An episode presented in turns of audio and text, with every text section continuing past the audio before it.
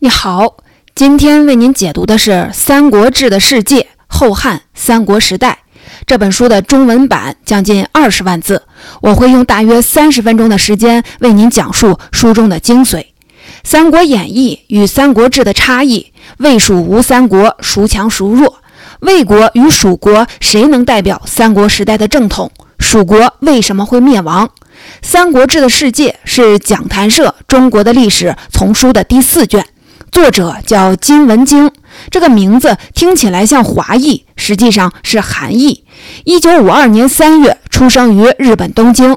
在高中阶段，金文京读到了汉学泰斗吉川幸次郎的全集，从此对中国文学文化产生了强烈的兴趣。考入庆应义塾大学之后，选择了文学部中文系。吉川属于京都学派。所以，金文京的硕士、博士都去了京都大学。他的硕士生导师田中谦二郎是吉川的弟子，他也就成了吉川的徒孙。现在，他是京都大学人文科学研究所教授，曾任京都大学人文科学研究所所长、日本中国学会副理事长。这两个头衔标志着他在日本学术界的大佬地位。他主要从事中国古代小说、戏曲研究，代表作有《三国演义的世界》《花冠所传研究》《中国小说选》《汉文与东亚训文化圈》等。金文京说，他从小在家里说韩语，在外面说日语，因此这两种语言都成为了他的母语。由于研究中国文化，他的中文也是一流，不仅能用中文讲课，还能用中文写论文、写诗词。他的中文文章行文娴雅，谚语典故信手拈来。即使是放在中国学者当中来比较的话，也算是佼佼者。我们来读一首他早年在香港读书时写的中文诗，标题叫《冯平山图书馆最高楼晚眺》。离乡两载事皆贪，梦中贫经已到家。故国天涯烟波阔，神州山外夕阳斜。归期渐近情何却？游兴方浓望转霞。最是春风难作别，登楼更看满城花。可见金文京对中文和中国的诗词还是有相当基础的。那再说这本书的内容，《三国》这大概可以算是日本人最感兴趣的中国历史片段了。无论《三国志》还是《三国演义》，都在日本有很大的影响。甚至日本人以三国历史为题材开发的产品，反过来也影响了中国。比如各种游戏，相信有不少人对三国的兴趣都是玩日本光荣公司的《三国志》系列玩出来的吧？和我们很多人通过小说、游戏来认识三国一样，金文京研究三国时代也是从小说入手，向历史挺进，最后落脚于现代。这正构成了《三国志的世界》这本书的最大特色。我们不妨追随他的路径，从罗贯中的小说《三国演义》说起，一点一点走入历史，来探究以下三个问题。第一，取代汉朝的曹魏和自称继承汉朝的蜀汉，究竟谁更能称为正统？而这个问题的背后，又藏着中国历代怎样的观念演变？第二，魏蜀吴三国真正的实力格局是怎样的？第三，蜀国灭亡、三国归晋的真正原因以及带给我们的启示又有哪些？第一部分，好。那我们就先从大家都非常熟悉的《三国演义》说起。很多人对三国这段历史的了解，都是通过《三国演义》来入门的。《三国演义》的影响太大了，甚至于对我们来可以说有两个三国：一个是小说家的三国，一个是历史学家的三国。我们更熟悉前一个三国，不过要追寻真正的三国时代，还得以后一个三国为准。所以，我们不仅要读《三国演义》。还要读陈寿的《三国志》，读房玄龄等人合著的《晋书》，读司马光的《资治通鉴》。像金文京这样用《三国志》检查《三国演义》的错误，不仅有助于我们纠正从少年时代积累的偏见，还能帮助我们认清从三国到明朝这一千多年来历史与政治的变迁。要知道，《三国演义》不仅在写三国，还反映了元朝人、明朝人的思想和生活。书中的三国人，有时便是他们自己。关于这个话题，我们后面还会讲到。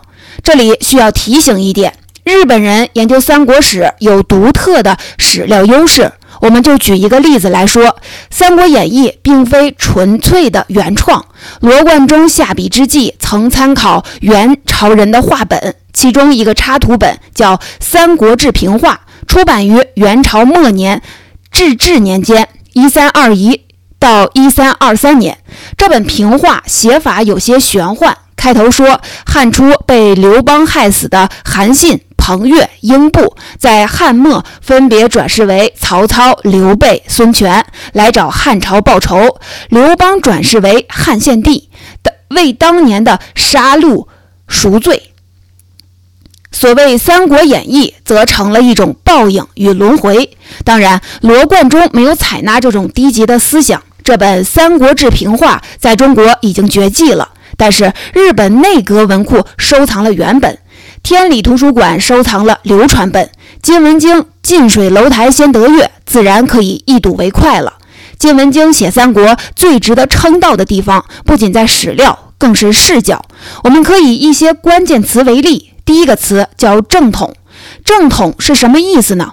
在古代就是代表天命，代表民心。搁在三国，就是谁有资格继承大汉王朝的王统？答案只有两个，一是魏国，二是蜀国。以魏国为正统，那是因为曹丕建立魏国来自汉献帝的禅让。从程序上讲，汉朝的接力棒落到了魏国手上。以蜀国为正统，那是因为刘备姓刘，号称刘邦的后裔，汉献帝得叫他叔叔。当然，如果从辈分上考证，汉献帝反而是刘备的叔叔辈儿。从血统上讲，刘备更有资格说自己是汉朝的合法继承者。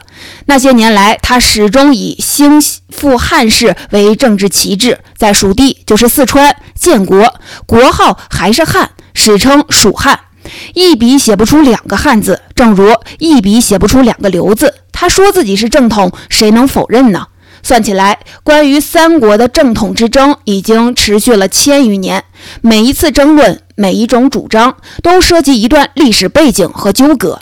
最早一本写三国的书是陈寿的《三国志》，以魏为正统。这不仅因为陈寿动笔之际处于西晋治下，晋朝的政权来自魏国禅让，所以他要尊魏贬蜀；更是因为陈寿虽出身蜀国，不过他和他的老师。翘州对蜀国都没有多少忠诚感。说起翘州，在《三国演义》里虽然戏份不多，却是个投降派反面典型。其实早在《三国演义》之前，翘州就被定位为这种形象了，与很多后代的文人写诗损他，比如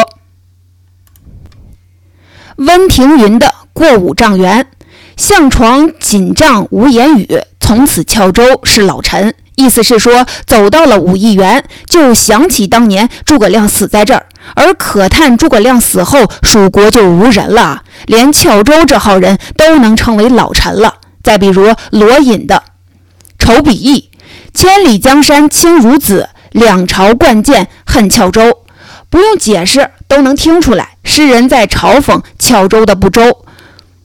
话说，翘州这个人是蜀国最有学问的人之一，人称假如，官居光禄大夫。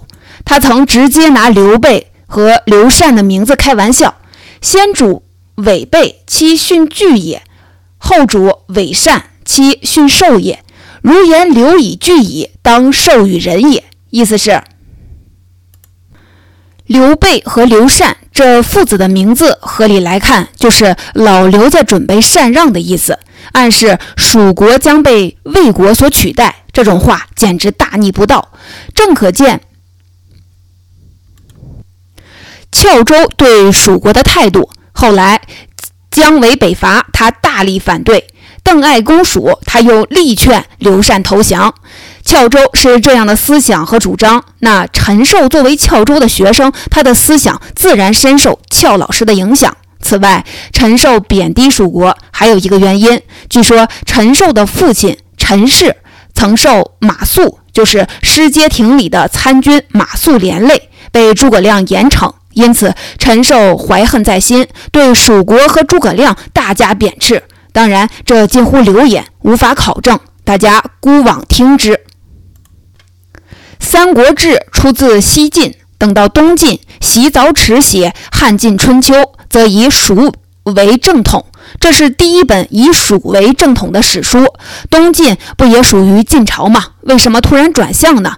金文京分析到：东晋是西晋灭亡后流亡到江南重组的政权，属于偏安政权。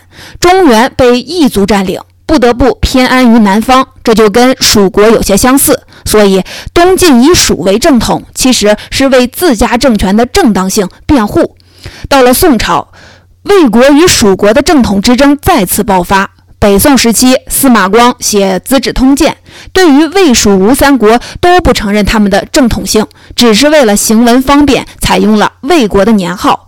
南宋时期，朱熹写《通鉴纲目》，与司马光唱反调，把《资治通鉴》的魏国纪年改作蜀汉纪年，不仅以蜀为正统，还提出尊王攘夷的观点。王就是蜀国，就是南宋；夷就是魏国，就是辽国、金国这些异族政权。从此以后，本来与民族问题毫无关系的正统论，渲染了汉民族抵抗北方民族的色彩。魏国与异族被视为同类，曹操的奸雄形象就此定格。正统之争的高潮发生在元朝。蒙古人统治的元朝是国史之上第一个异族征服整个中国的政权，给中国人带来了巨大而痛苦的精神冲击。于是爆发了一场争论：元朝的王统到底继承了北方女真族的金朝呢，还是继承了南方汉族的宋朝？其实啊，元朝的执政者们未必会关心这个问题，他们一向奉行马上得天下，哪里在乎什么正统性呢？反倒是被铁骑征服，作为失败者的汉族士大夫对这个问题纠结不已，由此形成了上述的争议话题。罗贯中活在元末明初，他写《三国演义》，以蜀国为正统，以魏国为叛逆，尊刘贬曹，汉贼不两立，王爷不偏安，则属有感而发。所针对的不仅是三国，还有他所身处的元朝。不仅是写历史，同时也是在写现实。关于正统，还有一个小尾巴。这本书第四章叫“三帝鼎立”。三帝者，三位皇帝：曹丕、刘备、孙权。曹操并未称帝。对于群臣劝进，他曾表态：“若天命在物，勿愿为周文王矣。”意思是说，要是我们老曹家真有当皇帝的命。那我也不期待在我这一辈子来实现，我更愿意像周文王那样，等我的后代完成改朝换代之后，追认我为王。后来果然曹操如愿了，虽然生前没当过皇帝，但被追尊为魏武帝。说到底，以曹操的雄才大略，最在意的是扫平乱世，统一中国，而不是区区皇帝的名号。他的心思是，如果天命所归，称帝一事不妨由小儿辈儿来做。这个任务落到了曹丕头上。公元二二零年，汉献帝退位，曹丕称帝。当时他还玩了一个小把戏，因为汉氏是尧的后裔，他宣称曹姓是舜的子孙，尧曾让位给舜。那么汉献帝禅位给自己，正符合中国政治的优良传统，掩人耳目。到了这一步，令人叹为观止。刘备更绝，听说曹丕篡汉，他立即在成都称帝，国号汉，年号张武。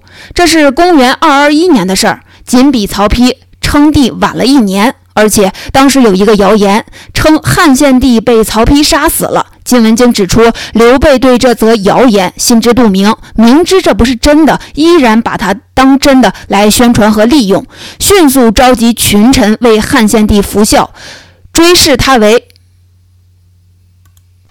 孝敏皇帝。因为唯有如此，他才方便称帝。假如汉帝、献帝还在世的消息传播开来，这戏就不好演了。结论是，刘备的即位也不过是一场并不高明的戏，而且匆忙上演，草草收场。最令人反感怀的，反而是孙权。孙权称帝之前，一度臣服于魏，被册封为吴王。按理说，他该使用魏国的年号。然而，吴国只是对外使用魏国的年号“黄初”，在国内继续使用汉朝的年号“建安”。一九九六年出土的湖南长沙走马楼木简曾发现“建安二十七年”等字样。事实上，建安到了二十五年就完事儿了。所谓“建安二十七年”，应该是曹丕执政的黄初三年。孙权却不计风险，依然使用汉朝的年号，对汉室的忠诚反而在貌似局外人的吴国身上得以残存。终于在曹丕称帝九年之后，刘备称帝八年之后，孙权正式登基，号称吴大帝。至此，三个皇帝全部就位，这才是三国时代的真正开端。明白了魏蜀的正统之争，我们就明白了为什么三国必须充满敌对战乱。我们能想象魏与蜀平等相处、互相承认吗？那是完全不可能的。因为魏和蜀都宣称自己的法统来自于对汉朝政权的继承，而汉朝的正牌继承人只能有一个。承认了对方，就意味着否定了自己。但是实际上，蜀和吴之间却保持着一种准同盟的关系，存在二地相互承认的状态。这是既是因为他们与魏国的实力对比决定了他们必须相互依存，也是因为前面说的孙权称帝的时候，刘备已经故去了。蜀吴的矛盾已经得到缓和。第二部分说完了虚幻的正统，再说具体的三国。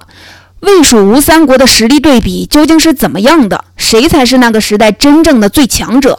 如果依据《三国演义》，我们对蜀国的印象可能非常好，有刘备这样的明君，有诸葛亮这样的忠臣和智者，有关羽、张飞、马超、黄忠、赵云这样的五虎上将。但是，请大家想一想，蜀国要真是这么彪悍，应当战无不胜、攻无不克才对。为什么没能逐鹿中原、一统天下，反而龟缩于西南，最后被邓艾、钟会这样的晚生后辈给灭了呢？小说家到底虚构了多少历史？真实的三国应该是什么面目？我们来看看三国的国力。国力可分领土、人口、军队、人才等。先说领土。魏国的领土包括幽州、冀州、青州、并州、徐州、兖州、豫州、司州、雍州、凉州等十个州，基本相当于今天的河北、河南、山东、山西、辽宁、陕西、宁夏、甘肃以及江苏、安徽、湖北的一部分，可能还包括了内蒙古的一部分。总之，长江以北尽归魏国所有。吴国的领土包括扬州、荆州、胶州这三个州，其中扬州、荆州与魏国共有。大体而言，吴国的势力范围就是现在的江南和华南，包括江苏的南部、浙江、江西、福建、湖南、广东、广西以及越南北部。地方虽然也不小，但还是比不过魏国。而且当时中国南方开发还很不充分，所以人口和综合国力更是没法比。蜀国只有一个州，益州。当然，益州相当大，包括现在的陕西南部、重庆、四川、贵州、云南以及广西的一部分，统称西南。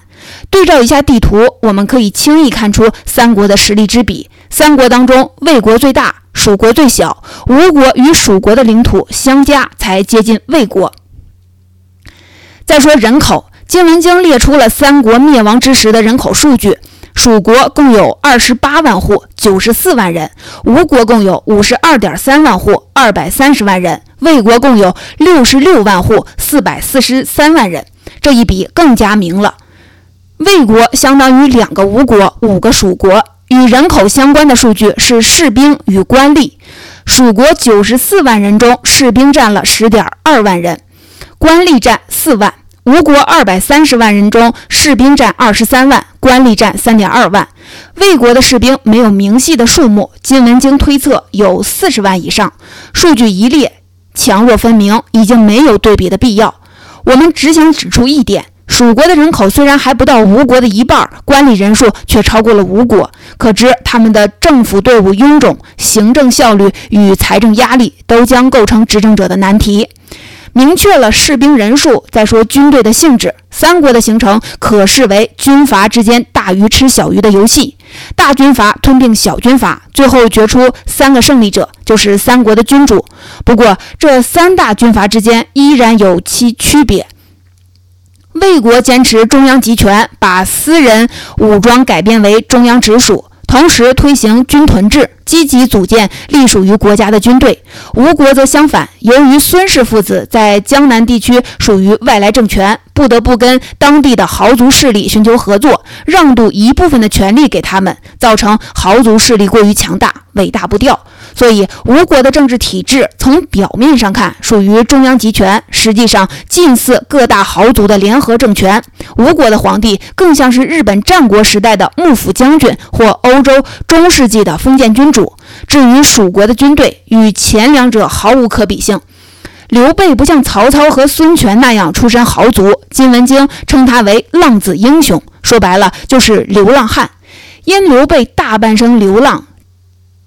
转战各地，他的军队则是一个由流民聚合而成的武装集团。而且在蜀国的本地人看来，刘备的军队更是标准的外地人军队。刘备的政权也属于外地人政权，战斗力既差，而且不接地气。最后来说人才，如果相信《三国演义》的叙述，虽然蜀国人才是最盛的。数一数二的文武人才基本都跑刘备那儿去了。实际上，恰恰相反，人才层面上也是曹魏政权占绝对的优势。曹操用人不拘一格，三下求贤令，为魏国培养了至少两代人才。何况魏国的领土中原和华北本是人才汇聚之地。吴国地处江南，文采风流，所出产的鲁肃、周瑜、陆逊等都是三国时代的第一流人物。问题在于缺乏有万夫不当之勇的战将。最惨的还是蜀国。且不说五虎将都是被神化的人物，单讲一点，刘关张的年纪比诸葛亮大了近一代人。等到刘备三顾茅庐请来了诸葛亮，关羽、张飞都已经年过四十。虽然他们在这之后也都有过出色的表现，比如张飞在汉中争夺战中的功绩，关羽水淹七军，威震华夏。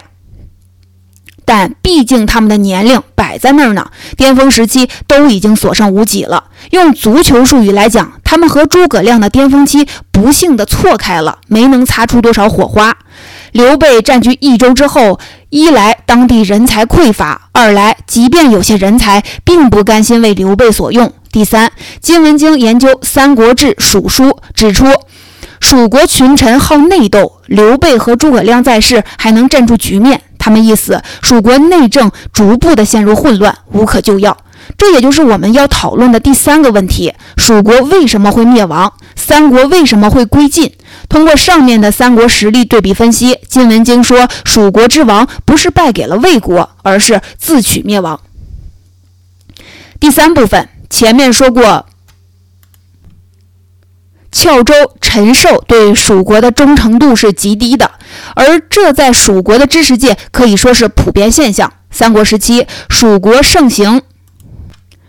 谶纬之学，谶纬一语成谶的谶，经纬的纬，谶纬就是预言的意思，尤其指政治预言。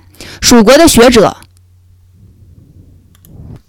比如阆中人周书，解释春秋纬中的著名预言：“代汉者，当屠高。”认为当屠高指魏国，因为宫殿两边的高台被称为相位。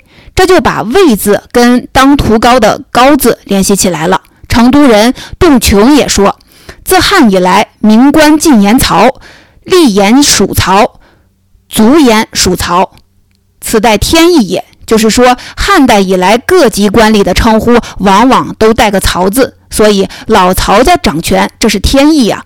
虽然这两个解释都是非常的牵强，甚至可以说是八竿子打不着，但是在当时预言盛行的文化环境下，还是起到了很大的推动舆论的作用。而且这不是魏国人宣传的，而是蜀国的知识分子自己想破脑袋硬把他们联系起来的。他们这么不遗余力地鼓吹曹氏和魏国将取得天下，从中就可见蜀汉的政权在当地的群众基础有多差了。那么吴国呢？虽然也是由于实力对比悬殊而灭亡的，但是从一点可以看出，吴国比蜀国强的地方，蜀与吴亡国之后，大多官僚都在晋朝做官。来自吴国的官员相当怀念故国，譬如陆逊的孙子陆基，他曾经写过一篇《变王论》，分析吴国灭亡的原因，文中充满了对吴国的哀惜与作为吴人的骄傲。来自蜀国的官员却表现得非常的冷淡。在这一点上，吴与蜀形成了鲜明的对比。蜀国大臣对政权的忠诚度之低，再次得到了证明。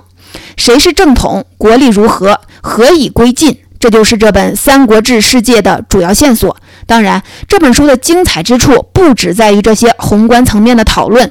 金文京对史实的考证还有很多地方都令人耳目一新，诸如关羽过五关斩六将。诸葛亮六出祁山，这都是《三国演义》里最著名的段落。然而，这并不是事实，因为从地理上讲，他们都不能成立。再如，曹操的儿子曹彰因故须呈黄色，曹操称之为黄须儿。金文京认为，曹操喜欢黄色有其政治考量，因为根据中国传统的五德兴替理论。就是说，每个政权的兴起都对应着金木水火土这五种元素之一所代表的德行。汉朝是火德，根据这个理论，取代汉朝者将是土德。火德对应红色，土德对应颜色则是黄色。张角领导的黄巾起义以“苍天已死，黄天当立”为口号，所选择的颜色也是黄色。另外，《三国演义》虽然在大的历史脉络上与事实基本相符，但在一些细节，特别是在书的次要人物身上，就往往随意乱写了。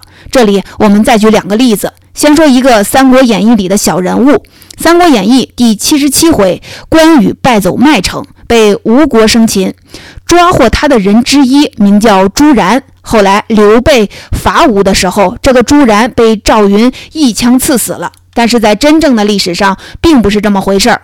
这个朱然，他的养父叫朱志，是孙坚最早的追随者之一，东吴政权的元老，所以朱然在吴国算是标准的官二代，并不是演义里那样无足轻重的角色。而且他也没被蜀军打败，相反，在吴国打败刘备。夷陵之战中，他还立了大功。之后镇守江陵，又多次打败魏国的围攻，可以说是吴国很重要的一个将领。据《三国志》记载，朱然死于公元二四九年，享年六十八岁。不要说刘备、赵云，他比诸葛亮死的还晚呢。而且他死的时候，孙权都为他扶丧举衰。而在本书中，金文京指出，一九八四年，安徽马鞍山发现了一座古墓，墓主就是丹阳朱然，这也佐证了《三国志》的记载。如果相信小说家言，不知会闹出什么笑话。另一个演绎形象与史实形象严重不符的典型，应该属吴国的鲁肃。